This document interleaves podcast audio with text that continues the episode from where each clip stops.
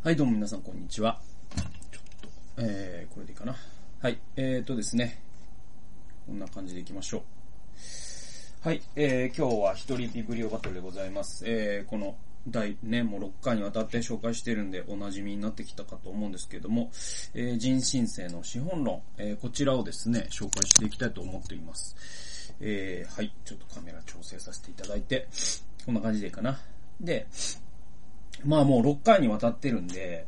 まあ今日終われるかなとは思うんですけど、結構こんなに長くなるとは思っていなかったけれども、いやでもこんなに長くなるだろうなとも思っていました。えっと、それぐらいまあ、いっぱいメモしたから。で、まあ僕もこう紹介することで、なんかこう自分の脳に焼き付けているという、えー、そういうね、メリットをいただいているということもありますので、まあ僕のこう復習に皆さんを付き合わせてしまっているような格好なんですけれども、本当に聞いてくださっている方には感謝いたします。えー、っとですね、じゃあ、あの、引用に、もうあの、これ結構もう終盤になってきます。今日紹介するのはほぼ終盤で、結論部、えー、になってきますので、えー、結構面白いんじゃないかなと思います。えー、299ページです。で、人申請の資本論のの5つのポイントっていうのをですね、えー、斉藤浩平さん299ページに紹介してるんです。で、あの、この部分はほぼ結論で、えつまり、まあ、ずっと、うんと、この、相当長い部分で、を使って、今の資本主義の矛盾というものを、えー、ずっと斉藤浩平さんは、あこう、批判を繰り広げるんですね。で、最後の一章だったかな？が、あの、人申請の資本論、つまり、えー、っと、これちょっと手元にあるんで見ますと、えー、っとですね、そうですね、あの、第7章かな。第7章、脱成長コミュニズムが世界を救うという章があるんですけども、で、その章で結論があって、で、最後8章ですね、気候、えっ、ー、と、気候正義というテコという形で、最後にこれを、えっ、ー、と、気候変動と結びつけていくっていう、資本論と気候変動が最後に結びつくっていう構造になってるんです。で、じゃあ、その、人申請の資本論という、つまり、えっと、斉藤浩平さんが解決法だと考えるもの、何があるかというと、5つのポイントがあるっていうんですよ。えー、読んでいきます。だから、これまで進歩士官の呪縛から逃れられなかったマルクスの資本論を、脱成長コミュニズムという立場から読み直すことが必要なのである。で、僕、さっき言いましたね。さ、さっき、えっと、前回言いましたね。うんと、進歩士官っていうのはヘーゲルという人に、マルクスがすごく影響を受けていた。で、歴史っていうのは常にね、こう、右肩上がりで、えー、ずっと直線的に、えーえ、こう時代というのは進んでいく。そしてそれ、えっ、ー、と、共産主義革命というのがその最後の必然なんだということを、まあ、マルクスは展開したわけです。えだけども、晩年の、最晩年のマルクスの思想ってですね、そこからさらに進んで、いや、そうでもないかもしれないぞと。その、進歩していき続けるというよりも、むしろその現象状態への回帰みたいなことも、マルクスは最終的に言い始めるんですよ。で、それを拾って、斎藤浩平さんは脱成長コミュニズムというふうに名付けていきます。で、続き読みますと、そのための準備が第4章だった。つまり、晩年のエコロジー、共同体研究の意義をしっかり捉え、えー、抑えることで初めて浮か浮かび、あば、あ、ごめんなさい。えっ、ー、と、浮かび上がってくる、えー、資本論に秘められた真の構想があるのだと。はい。えー、そして、この真の構想こそが現代で役立つ武器になるのであると。で、この構想は大きく5点にまとめられる。これだから、えー、脱成長コミュニズムという最晩年のマルクスのテキストを読み込んだ斉藤浩平さんが、それは5つのポイントで言えるよって言ってるんです。えー、1つ目、えー、使用価値経済への転換。これ僕、前回で、えー、解説したと思うんですけど、使用価値が貨幣価値に、えー、奉仕するようになるというね。つまり、その、そのもの自体の例えば、芋だったら食べること、えー、家だったら住むこと、そういったね、車だったら乗ること、そういった、えー、価値が、むしろ投機的な価値、えー、このマンションを所有することで資産を増やすとか、ね、芋を生産調整して半分捨てることで芋の価格を釣り上げるとか、え、そういったものから本当に使用価値というものが主体になるような経済にもう一度戻さなきゃいけないよっていうのが一つ目。えー、二つ目、労働時間の短縮。これはもう言うまでもないんですけど、実は、まあこれね、僕ね、ちょっといつか紹介できたら嬉しいなと思ってる本がもう一冊あって、それが、デイビッド・グレーバーという人のですね、ブルシット、ブルシット・ジョブというですね、これも去年すごい話題になった本で、めちゃくちゃ面白かったんで、どっかで紹介したいなと思ってるんだけど、実はね、この人申請の資本論ね、あの、デイビッド・グレーバーのブルブルシット・ジョブを副読本として読むとめちゃくちゃわかりがいいんですよ。で、この労働時間の短縮とマルクス主義がどっかで繋がっているっていうのは、デビッド・グレーバーを読むとすごくよくわかるんですね。で、今のその、えー、労働環境っていうのが、労働時間ばっかり長くなってるけど、給料が全然上がらないっていうのは、実は、マネー資本主義、その金融部門が肥大しすぎ、しすぎたからだっていうのが、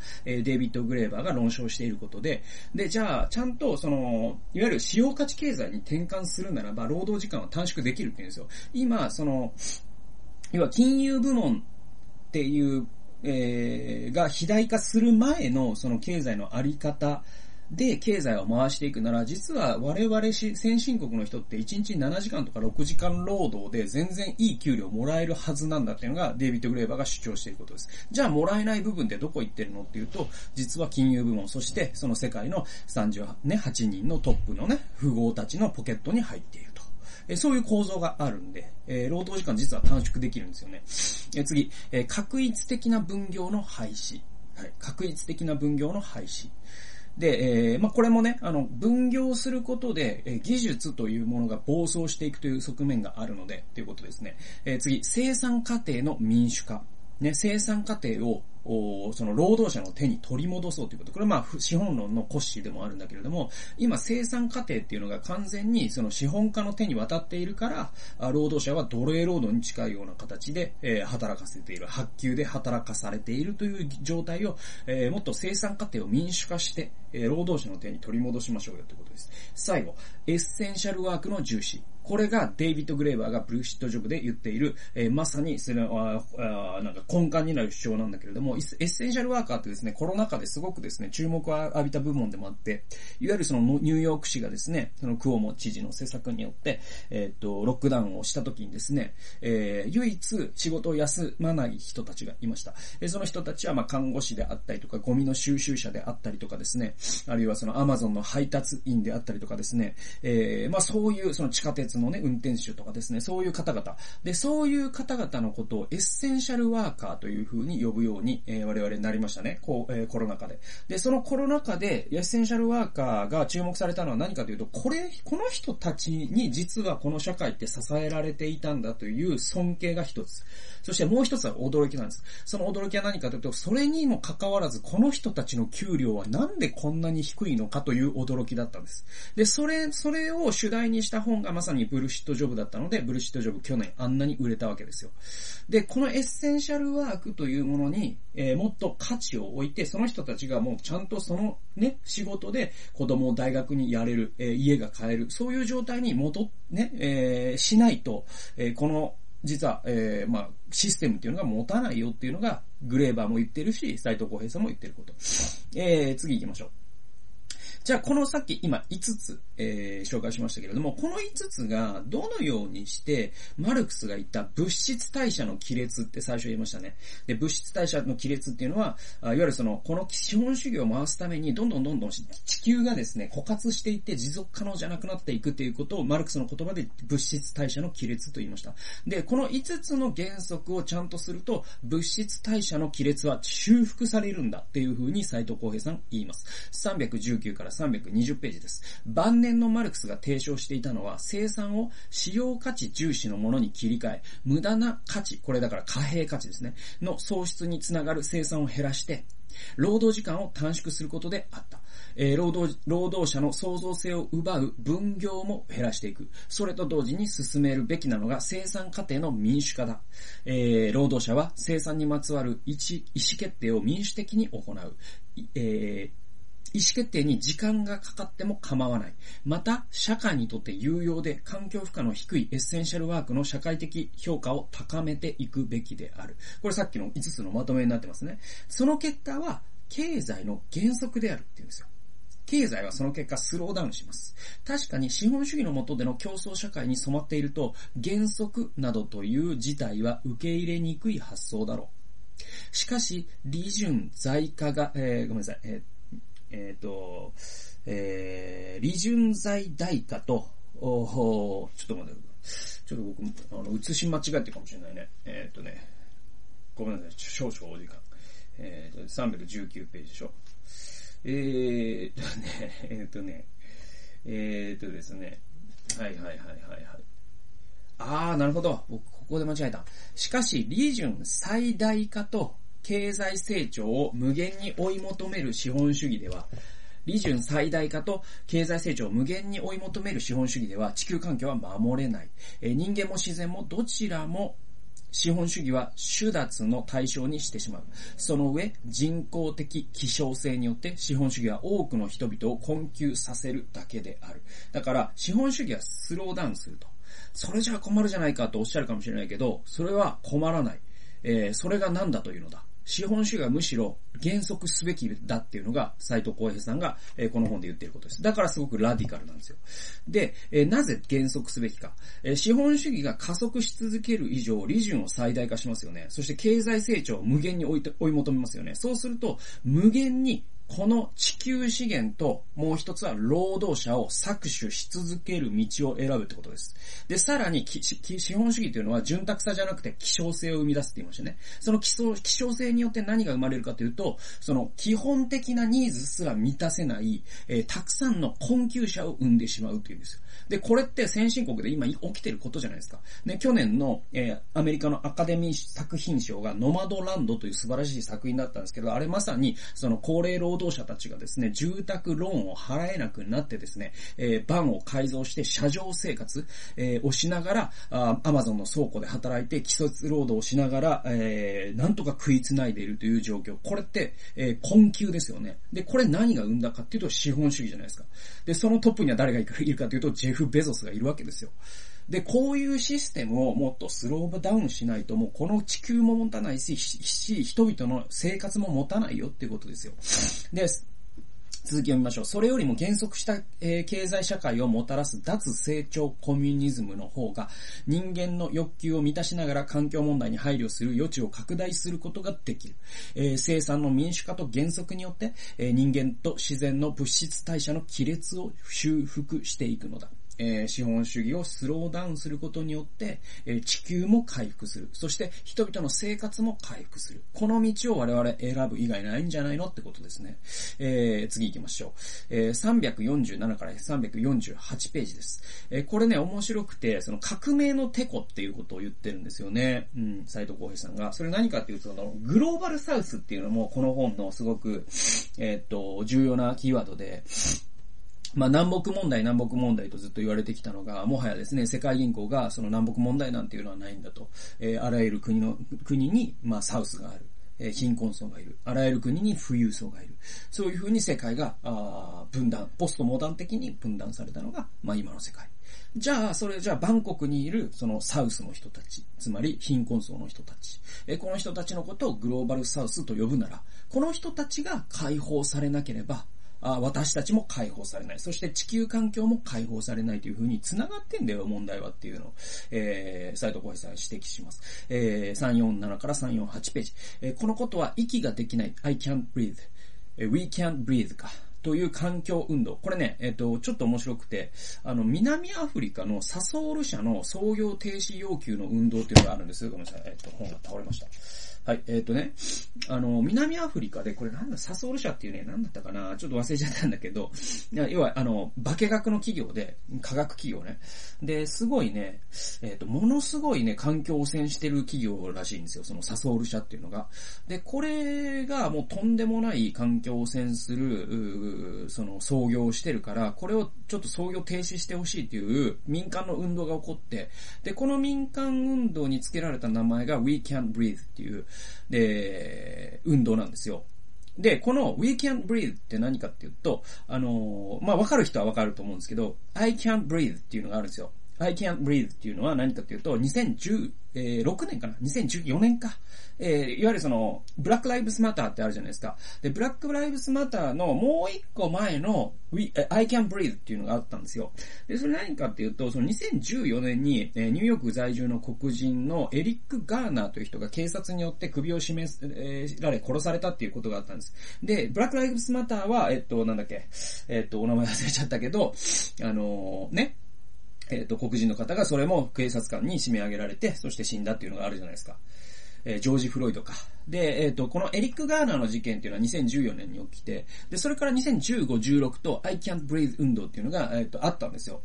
で、えー、で、それがですね、トランプの当選で、やっぱりすごく過激になりました。というのは、トランプはその、ほのめかすような形で黒人の人権というのを踏みにじるような方向性のことを言ってたから、やっぱり黒人の方々はすごく怒っていた。で、僕、そのバスケットボール見るの好きですけれども、その、えっ、ー、とね、当時、そのクリーブランドキャバリアーズがですね、えっ、ー、と、NBA ファイナルで、えー、ゴールデンステートウォリアーズと戦うときに、その、ジャージね、えっ、ー、と、この、バスケットボールのジャージの上に T シャツ着るじゃないですか、その、えっ、と、試合前のアップをするときにね。で、その時に、えっ、と、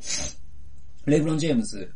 がね、クリーブランドのチームのキャプテンだった当時ね。で、そのレブロン・ジェームズはじめ、えー、そのクリーブランドの選手たちが全員真っ黒な T シャツに、えー、I can't breathe って書いてたんですよ。これ何かっていうと、息ができない。つまり、エリック・ガーナーと私は連帯する。つまり、このね、黒人と白人の間にある差別。これを我々は感化できないっていう。だからその、去年のブラック・ライブズ・マターに先駆けるような運動が I can breathe っていうのがあって、で、南アフリカのそのサソール社の創業停止運動が We can't breathe だったんですよ。これってですね、実はこの二つ、人種差別と環境破壊っていうのがどっかで繋がっていることを示唆しているというふうに、斉藤浩平さん言います。続き読んでいきましょう。えー、南アフリカの環境運動は同様の暴力がかの地でも日々繰り返されていることを告発する。さらには、えー、奴隷貿易に端を発する帝国主義と人種差別の問題を気候変動運動につなげ、気候正義の文脈へと拡張するのである。はい。で、南アフリカといえば、えっ、ー、と、アパルトヘイトじゃないですか。で、アパルトヘイトといえば黒人奴隷を白人の国に売り渡すという、まあ、非人、ね、非人道的なことが行われてきた。で、その南アフリカで環境破壊の、うん、ね、えー、企業が、あサソール社というね、企業が創業していて、それが環境を汚している。で、その環境を汚す企業の背後にあるのは、やっぱり白人の資本主義経済の、えー、先進国。えー、これヨーロッパなのか、アメリカなのか。そういうグローバル企業なわけじゃないですか。え、ここに、だから、その黒と白の問題、そして緑の問題が実は繋がってるんだよって話なんですよ。え、人権、気候、ジェンダー、そして資本主義。すべての問題は繋がっているのだ。このような呼びかけは南アフリカからだけではない。世界中の様々な運動がこのような呼びかけを行っている。私たちは気づいていない、あるいは気づいていても無視しているだけだ。だが、この呼びかけに応えなくては、気候、気候正義を実現することは決してできない。晩年のマルクスはイングランドで、イングランドによるアイルランドの植民地支配を批判しながら、イングランドの労働者たちはアイルランドの抑圧された人々と連帯しなくてはならないと述べた。そして、後者が解放されなければ前者も決決して解放されないという意味での革命のテコはアイルランドにあると言い切ったのだ。全く同じように現代においてはグローバルサウスにこそ革命のテコがある。果たして連帯は可能だろうか。これね、あのー、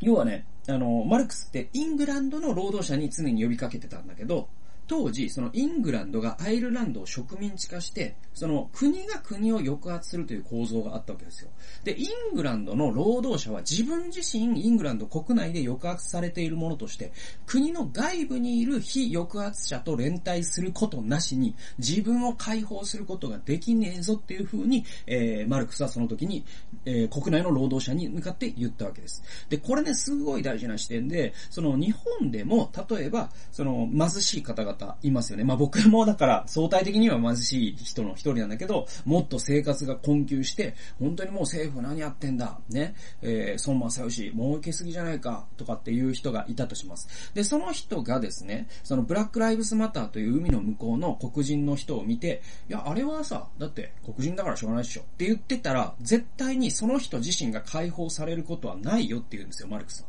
なぜなら、非抑圧者っていうのは、その場所とか文脈が違っっても、その抑圧という、この構造に対して怒ってるんであって、その怒りを共有することなしに、その、このシステム、腐敗したシステムというものを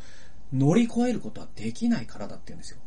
はい。で、まあ、あるいはですね、その、ブラックライブスマターに僕、日本人だけどすごい意識高いから、ブラックライブスマターすごい興味ありますよ。えー、だけど、えー、その、緑の革命とか意味わかんないっす。えー、やっぱり日本人酸化炭素とか出して、ちゃんと石油使っていった方がいいんじゃないですか。これもダメなんですよ。やっぱり、非抑圧者というブラックライブスマターに、え、連なるならば、え、もっと抑圧、え、同じように抑圧されているこの地球環境、絶滅危惧種、え、こういったものとも連帯しないと、いわゆるその強者が弱者を支配するという帝国主義的な構造を乗り越えるためには、非抑圧者は全て連帯しなければいけない。これを革命のテコというふうに、えー、斉藤浩平さんはですね、名付けているわけですね。次行きましょう。えーでね、あのー、まあ、ここでちょっと話戻るんだけれども、あの、反緊縮って話があるんです。で、あとね、この、あ僕ね、メモには入れなかったけど、この本ね、ぜひ読んでほしいのは、あの、最後にですね、あの、実際にこういう運動をもう始めてる国がヨーロッパにあります。国というか都市ね。えー、具体的にはね、バルセロナの事例とか出てくるんですよ。で、すごくですね、バルセロナの事例、僕知らなかったんで、すごく面白かったんですけど、ちょっと僕、あの、引用はしてないので、もし興味ある方は、バルセロナでどんな風な試みがなされていて、まさに、えー、斉藤浩平さんが、えー、ね、言ってるような5つのね、理念が実現されつつあるのか、みたいなこと。要は本当に市民運動で、その、都市のね、その、資本主義経済のあり方が変わってきてるんですよ。で、まあそういうのを、バルセロナの話とかも面白いんで、ちょっとサイドトラックですけども、ぜひ後半出てきますんで、読んでみてください。で、えー、っとですね、あと引用箇所は3つなんで、これ今日言っちゃいますね。うんと、これあの、反緊縮っていうのがあるんですね。で、えっとね、いわゆる、えっと、経済右派というか、あのリバタリアニズムを信奉する人たちって、えっと、緊縮財政っていうことと、プライベタイゼーション、えっ、と、企業の民営化、この二つをお題目とするんですね。つまり、政府は支出をカットすべきだって言うんですよ。まあ、アメリカの共和党が言うね、まあ、小さな政府、夜景国家ってことですね。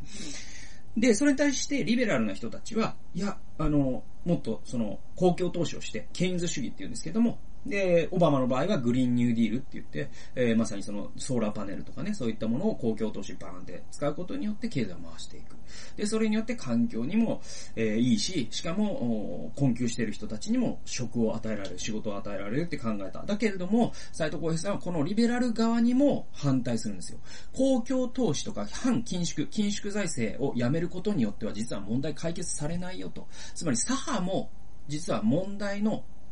根幹には触れてないんだよって言うんですよ。これ結構手厳しいんですけど、読みますね。353ページ。そして、えー、既存の左派の思考にはもう一つの問題がある。反緊縮派の人々は、新自由主義の緊縮、緊縮財政こそが、えー、希少性の原因だとみなしているのである。もしその思考が正しければ、金えー、財政出動によってより多くを生産し、さらなる蓄積を求め、経済成長をすることで潤沢さをもたらすことが可能だということになる。だが、これは資本主義に神話的な思考法である。つまり一見すると革新的な左派の対案の内実は、今まで通りの仕組みを維持しようとする保守的な思想なのである。はい。しかし、その程度の改革では足りない。新自由主義ではなくて、資本主義こそが希少性の原因だから。それゆえ、気候危機の時代には、政策の転換よりもさらにもう一歩進んで、社会システムの転換を志す必要がある。資本主義から抜け出し、脱成長を実現することで得られるラディカルな潤沢さこそ晩年マルクスからの真の対案なのである。つまり、緊縮財政に対する対案は、ね、反緊縮ではないんだと。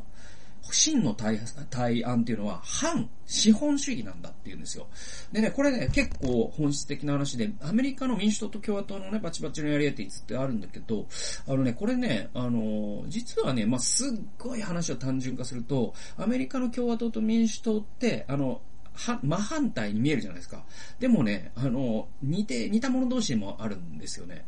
えっと、どういうことかというと、あの、まあ、トランプの共和党を考えると一番よくわかるんだけれども、彼がしようとしたことって、その保護貿易であり、ブロック経済なんですね。えつまり、その、中国から仕事を取り戻すって言って彼は大統領に当選したわけですよね。